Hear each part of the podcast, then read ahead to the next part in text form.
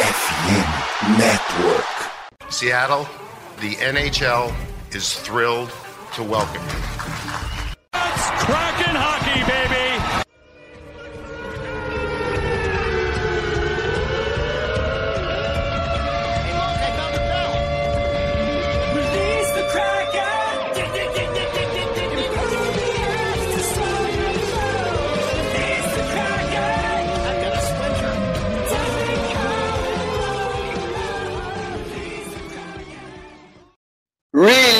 of the Kraken, torcedor de Seattle. Estamos de volta para mais um episódio do Depths of the Kraken. Voltamos agora para falar de training camp, pré-temporada. É, estamos começando a aquecer. Ainda tem um tempinho, mas a gente está começando a aquecer e a gente voltou aqui. Eu estou com o meu fiel escudeiro de todos os episódios, Lucas. Dá um oi pra rapaziada. Olá, tudo bem? Eu sou o Lucas, host do Caixa Mareiro, host também agora do Silks Brasil, né? Temos aí o podcast da casa falando sobre o Seattle Silks e aqui participando de mais um Tips of the Kraken, o 13 terceiro. E agora sim, pé no acelerador, porque agora é só é até maio a temporada, acaba lá para a equipe do Seattle Kraken.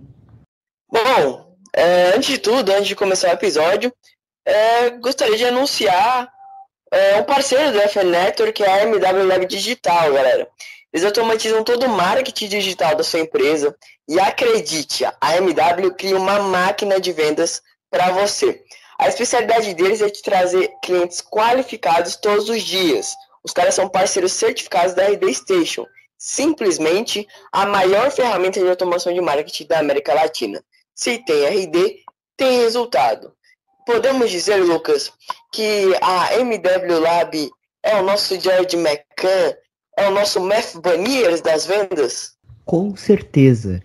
É a maior marca, possivelmente, da América Latina em termos de produtos para você vender é, na internet. E, se você quer saber mais, tem o link na, nesse programa para saber mais sobre como funciona a plataforma, entre os quesitos, para se você quiser vender seus produtos na internet. É isso, na MW, galera, o cliente tem todo o suporte técnico no desenvolvimento de ponta a ponta do seu projeto. Eles te ajudam na apresentação do seu site, até mesmo no inbound marketing. E como o Lucas disse, na descrição tem o link dos caras para você. É um verdadeiro mar de oportunidades na MW Lab, parceiros da Platinum RD Station, a maior ferramenta disponível no mercado. Quer vender com gente grande? Vem para MW Lab. Simbora!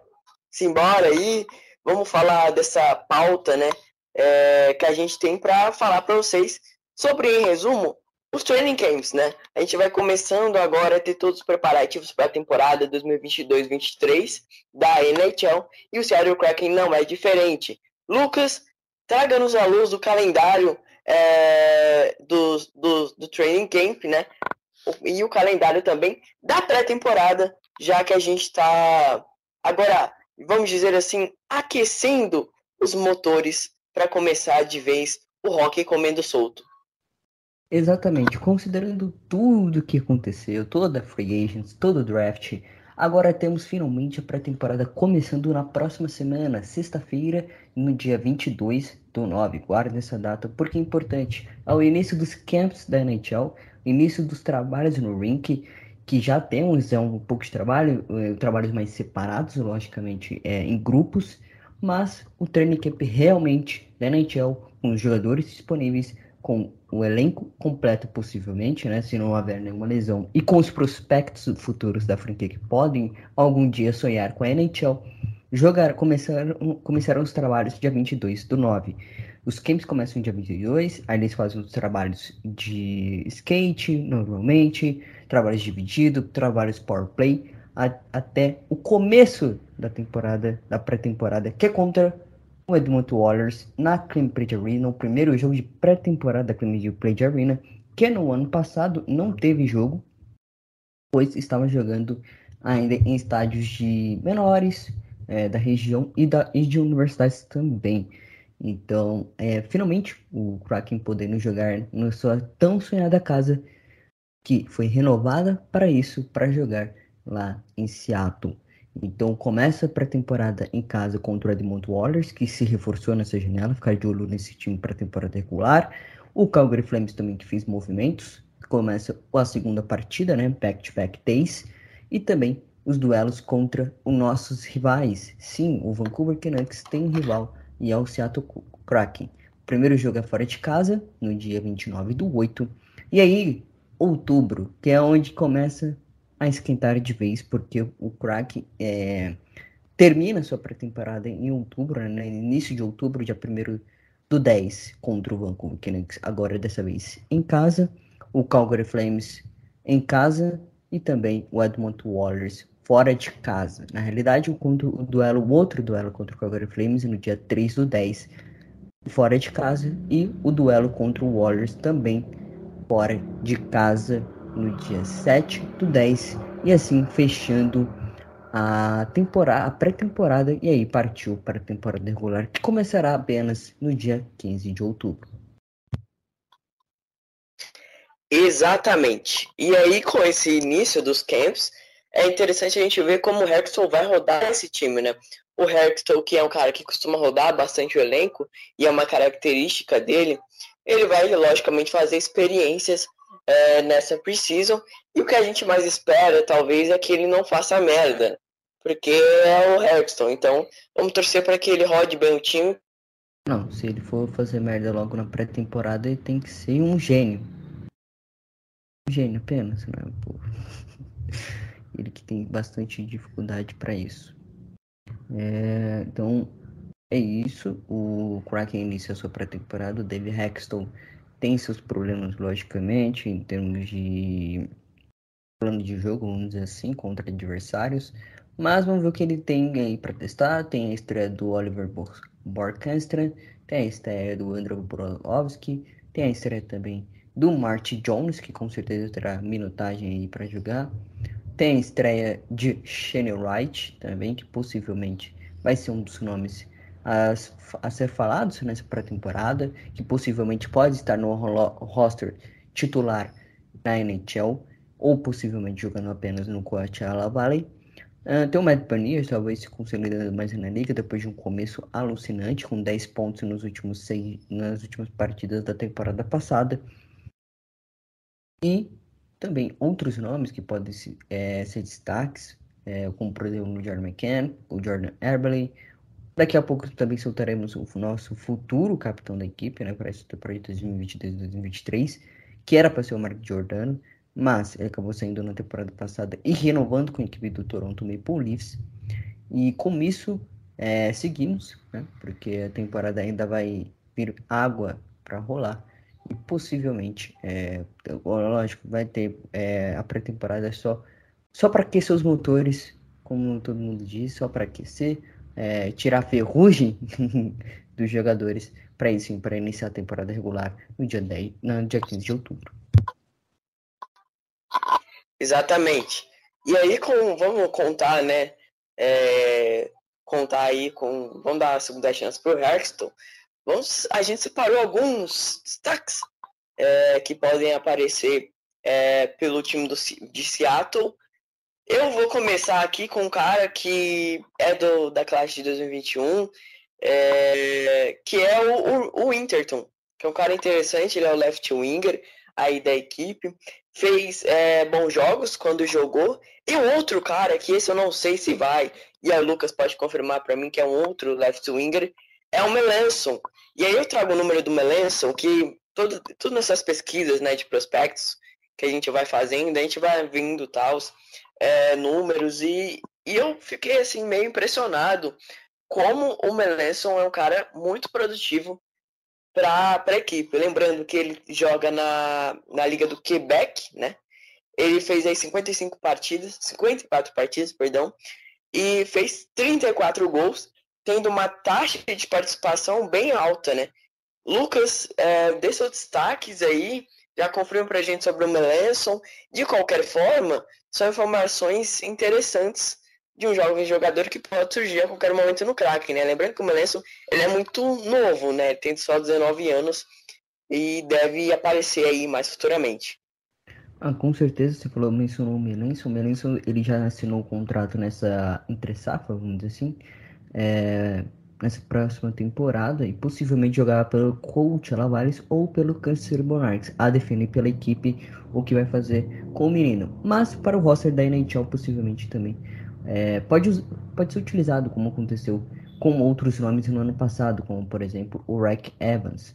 Lembrando que os jogadores mais plausíveis de se de irem para a pré-temporada são jogadores que jogam nos Estados Unidos, jogadores europeus que não jogam pré, é, nos Estados Unidos acabam um pouco de dificuldade, mesmo com uma pré-temporada um pouco longa, vamos dizer assim, né? São, são seis jogos, mas dura quase três, três quatro semanas, quase um, metade de um mês, basicamente, para você começar mesmo a, a, se preparar para a temporada regular. E com isso, possivelmente, é, os times optam por, por conta do calendário e tal, não atuar com esses jogadores, mas podemos ter surpresas, lógico. Tu, alguns, alguns times acabam chamando esses jogadores europeus quando é, aparecem. Então citei, eu separei né, é, possíveis nomes e listei por região. Primeiro na região do Canadá, como que a gente já mencionou e já bateu nessa tecla várias vezes, o time está montando uma base muito canadense. O GM e o head coach do time são canadenses. O, o elenco é formado basicamente é, por canadense, né? Tem jogador europeu, como o Felipe Power, tem estadunidense, lógico, como o Ryan Donato e o Matthew Berniers, mas a base do elenco e a comunicação do elenco é muito importante é, dentro do ranking é canadense, ou seja, pode falar tanto o inglês, dependendo da região, tanto como os jogadores que jogam no Quebec ou jogavam no Quebec e que falam um pouco de francês. Mas citando aqui os jogadores. Mas o canadense, é, os canadenses são o Ty Carter, é, central. É, ele fez contratação nessa janela de Tressafa do da HL, tá listado como, segundo o Elite Prospect, está listado como um jogador da Coachella Valley. Rack Evans, jogador que jogou nos Patriots no ano passado, sim, não os Patriots da NFL, o outro Patriots, que é da Liga é, Americana de Rock de ligas Mas... menores. Mas, Mas- se, se ele, é, sei lá, quero ver quarterback, tivesse ali, tal, é, em campo, seria melhor que o Mac Jones. Falei, tô leve. Ih, rapaz, confusão no, no Seattle Corn. Nesse brincadeira. É, Rack Evans, defensor, né? Foi escolhido na segunda rodada do draft do ano passado. Um bom defensor, teve bons números, uma boa produção. Me lembra muito o Vice Dan, por exemplo. Mas vamos ver o que vai acontecer com ele. E ano passado ele também entrou no roster do. do o roster dos jogadores que optaram, é, que o time optou, né, para participar do, do, tre do treinamentos. E também participou do treinamento desse ano eh, de jogadores juniores que foram ou draftados em 2021 e 2022, eh, naquele período curto de três dias que os times optam. O, o Ryan Winterthur, outro canadense, forward, também do draft de 2021, um que já já tem bons números, tem uma boa produção. E agora dois caras desse draft de 2022, o Chanel Wright e o Jorger Firkus.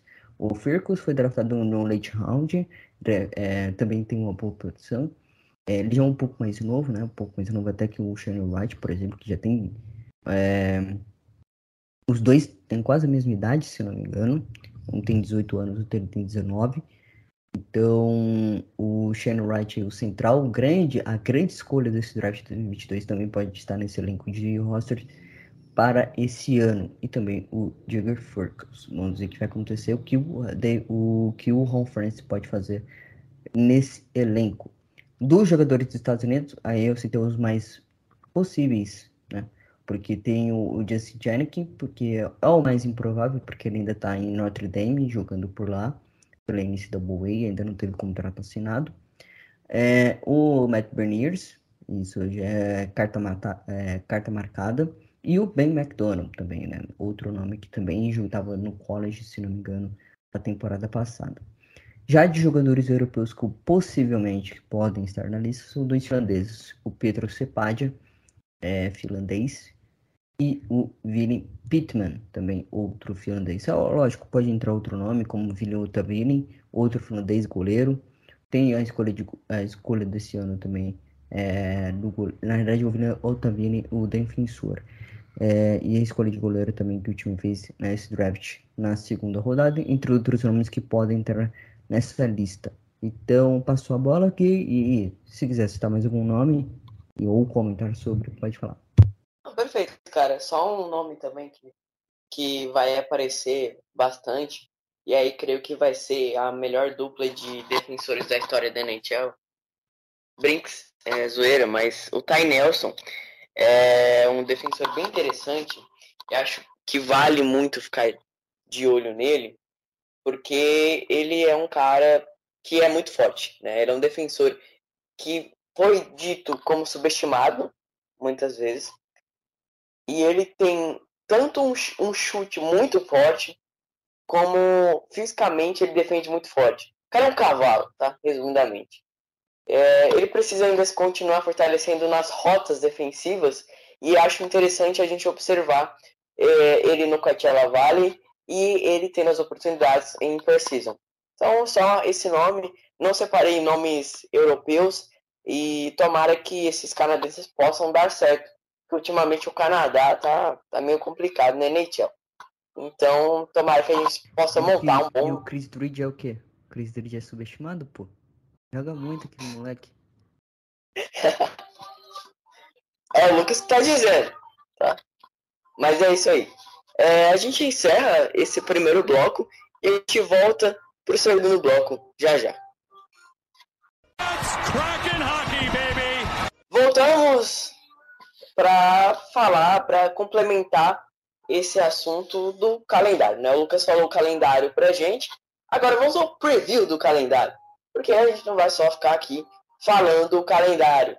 Vamos dissecar esse assunto, porque agora, definitivamente, querendo ou não, começa a jornada do craque, né? A pré-temporada é uma fase importante para o time se ir se ajustando. E agora o time tem é, um, um calendário pela frente de pré-temporada. Vamos a alguns palpites aqui. Lucas, como que você espera? Seu panorama otimista para essa pré-temporada do Kraken? Acha que a gente pode começar a trabalhar bem melhor esse, esse núcleo a partir dessa pré-temporada? Até porque o, o Kraken vem de dois ótimos drafts, é, drafts que pouquíssimas vezes a gente duvidou das escolhas ou, ou achou que tinha errado em alguma coisa. O time começa contra Edmonton, é, Calgary e Vancouver, times embaçados de se enfrentar e times também, né, se a gente for buscar é, alguns núcleos também que podem dar trabalho. Sua análise é otimista, é realista, negativista? O que, que você espera dessa pré-temporada do Seattle Kraken? Pés no chão, a minha análise. Aqui é só para mesmo para tirar o óleo dos jogadores, né? Preparar eles para a próxima temporada, porque no segundo ano de Dave Hexton no comando, então vamos ver se vai ter coisa nova, se vai ter. É, se falou muito no final da temporada passada, jogadores, principalmente os veteranos, né, do time, o Jeremy McCann, o Blesiak, o Andrew Larson, o Grubauer, entre outros, é, falaram que o time tinha que jogar 100% 60 minutos, e a gente não fez isso durante a temporada. O que é uma certa verdade. Porque virava partidas, mesmo impensáveis, possivelmente, por torcedor, por cara que estava acompanhando o jogo, e tomava virada de forma inacreditável também. Então, assim, tem que ter um equilíbrio, tem que ter, logicamente, você não pode é, é, tomar muitos gols, lógico, vai acontecer uma hora de tomar é, 4, 5 gols, porque é uma liga que está focando bastante em velocidade no ataque. Então, ter defensores é, ágeis pode ser um fator aqui nesse começo de temporada, além de físicos, lógico. Ainda o, a NHL não vai perder sua fisicalidade nisso, é, nesse quesito. É só olhar o Stutt é, que é um time bastante, é, que foi bastante físico nos últimos anos, né? um time que apostou bastante nessa versatilidade, na fisicalidade e no atleticismo dos caras e foi bateu campeão em 2019, de forma surpreendente até. Mas é isso. E considerando os confrontos, o Edmonton Warriors vai ser um confronto bem complicado. Tem o Corey McDavid, que eu amo de paixão, abre aspas, eu amo de paixão o Corey McDavid. Se ele jogar com a camisa do Seattle Kraken, eu não sei o que eu farei, se ele vir para Seattle, fecha aspas. Agora é o novo modalidade analista. É, Corey McDavid. Aí sou eu. O, o, o Lee Drostel e também reforçou o goaltending do time. Né? Reforçou com dois bons goleiros aí, um para o BC Cap goleiro e o outro para ser o titular do time. Além também do Calgary Flames, que se reforçou se desmantelou ao mesmo tempo. Não sei o que está acontecendo no Calgary, mas tudo bem. É...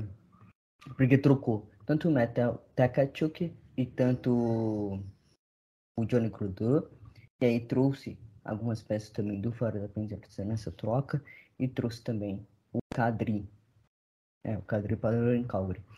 Então, cara de olho nesse Calgary Flames para a próxima temporada. Além também do nosso rival, né? Nosso querido rival, que a gente mais apanhou do que bateu.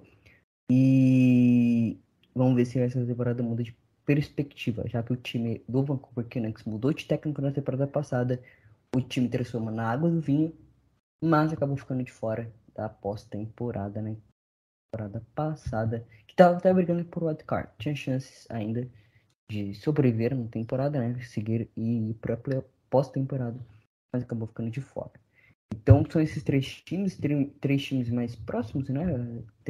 A pré-temporada da NHL sempre marca com times mais próximos para não marcar, para não, para não é, cansar os jogadores já logo de cara, em termos de viagem, porque é uma viagem muito longa. É porque se viajar é, para o literalmente atravessar o país é complicado, mesmo a gente morando, mesmo que Seattle seja perto da, fronteira do Canadá, ainda assim é muito complicado viajar para o outro lado é, da fronteira. Então fica aqui, então vamos ver o que vai acontecer, né? Vamos ver se os testes do Hextall, principalmente agora, em um mesmo sistema que ele vai usar, né? Agora no sistema, no segundo ano dele de no comando da equipe, agora com peças melhores, principalmente no ataque e na defesa também, que foi até reforçada que bem. Assim, uma equipe mais pré-temporada. Não julgue os resultados, julgue o desempenho. É sempre importante dizer isso. Julgue os resultados também. Não, brincadeira. É, é isso. Pistola, se você quiser ficar pistola com resultado, meu irmão, você se inter... Brincadeira. Não, tô brincando. É... Não, tô brincando, lógico. Se você tá bravo com o resultado, você pode. Não tá te julgando, não. Mas é importante você analisar principalmente o desempenho e ser realista nas expectativas da franquia pro próximo ano. Assim, eu sou suspeito para falar porque eu pulo, eu pulo do sofá quando o Packers vem, é, fez touchdown no Chiefs na pré-temporada é, comemorei quando o Kraken é, goleou na pré-temporada da temporada passada. Então, assim, eu sou suspeitíssimo para falar, porque é, eu comemoro bem pré-temporada. Você, nossa, você falou com um cara que é realista na pré-temporada. Eu falei que o Seattle Seahawks era o pior time da o pior time que eu já vi jogando. O lá do Denver Broncos. Então, assim, ignore o que eu falei. É isso. Não, mas é sério, jogou muito mal. É isso. Johnny Smith MVP, né? E. Não, Johnny é Smith pra mim é, é o, o, tanto o Reino Soares, tanto que ele também é chamado de. Né? Aparentemente ele também é chamado apelidado como Geno. E o Geno Smith, que é aí sim é o nome dele, é, são os MVPs do povo de Seattle. É isso. É isso. É, última notícia: o Seattle Kraken promoveu a o novo assistente, né? Ou melhor, a nova assistente é, do General Manager, a Alexandra Mandrik, Mandrik a, a nova assistente do Kraken, tá? É, foi ontem, inclusive, quer dizer, quarta-feira, não sei quando você vai estar ouvindo isso, mas quarta-feira foi promovido, faz em 24 horas que foi anunciado. e o time promoveu, promoveu ela. Ela foi uma das primeiras contratações do front office pelo Kraken, né? É, logo depois da expansão, e ela se torna a sexta gerente geral assistente feminina atualmente na NHL. O Kraken sempre deu baile de diversidade, tanto no front office, tanto na, nas transmissões, tanto no elenco, enfim. É um time que realmente é, creio que todos nós temos orgulho de torcer, porque é um time muito, muito diverso e que é um time que tem um trabalho de, de scouting que vem sendo elogiado. Então, mais uma escolha que para mim foi acertada. Tem alguma coisa a dizer sobre a nossa nova assistente Jamie, Lucas? Com certeza. É, como você disse, né? É... Deu um baile de diversidade de novo, mais uma vez. É, como já, é, já dito, se ela conseguir fazer um bom trabalho, assim como, é, lógico, comparação aqui extremamente oposta, assim como a, como que fala? Agora esqueci. Mas a engenheira da equipe da Red Bull, que dá um baile na Ferrari, na F1, em termos de estratégia, eu espero que ela dê baile nos elencos, né? né? Apostando em alguns jovens aí e também fazendo trocas é, no futuro e ajudando o Ron Francis nesse trabalho é, de elenco, na montagem de elenco do time. Além também que o ela fez um importantíssimo, né? Ela que tem, o, tem os seus palpites agora, ela agora pode fazer ajudar o Ron Francis na, no seu trabalho. E que o Kraken também consiga, né? É, tem o, no coach Vale, se não me engano, um assistente coach no também já é uma demonstração de como o Kraken está também se atualizando, né?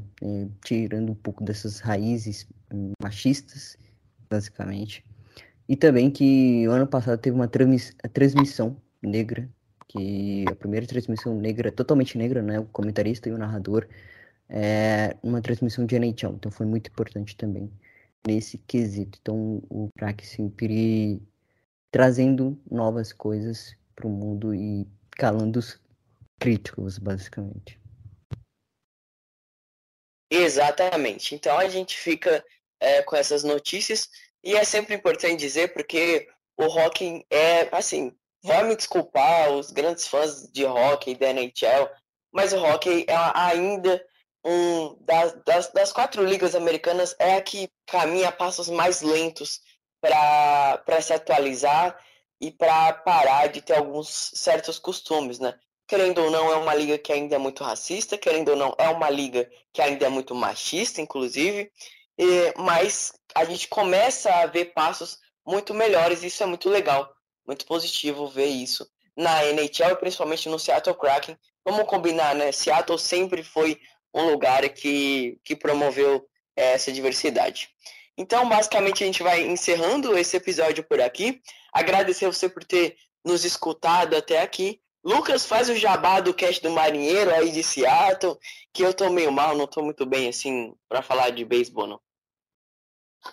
Que isso, o, os Angels vai te dar uma alegria, tá? O, o dono dos Clippers vai comprar, vai, vai é, recrutar novamente o Ritani, basicamente, né? Vai renovar com o Ritani, vai trazer um time competitivo, e aí todo mundo vai se iludir e os Angels vão cair de novo. Brincadeira, estou brincando.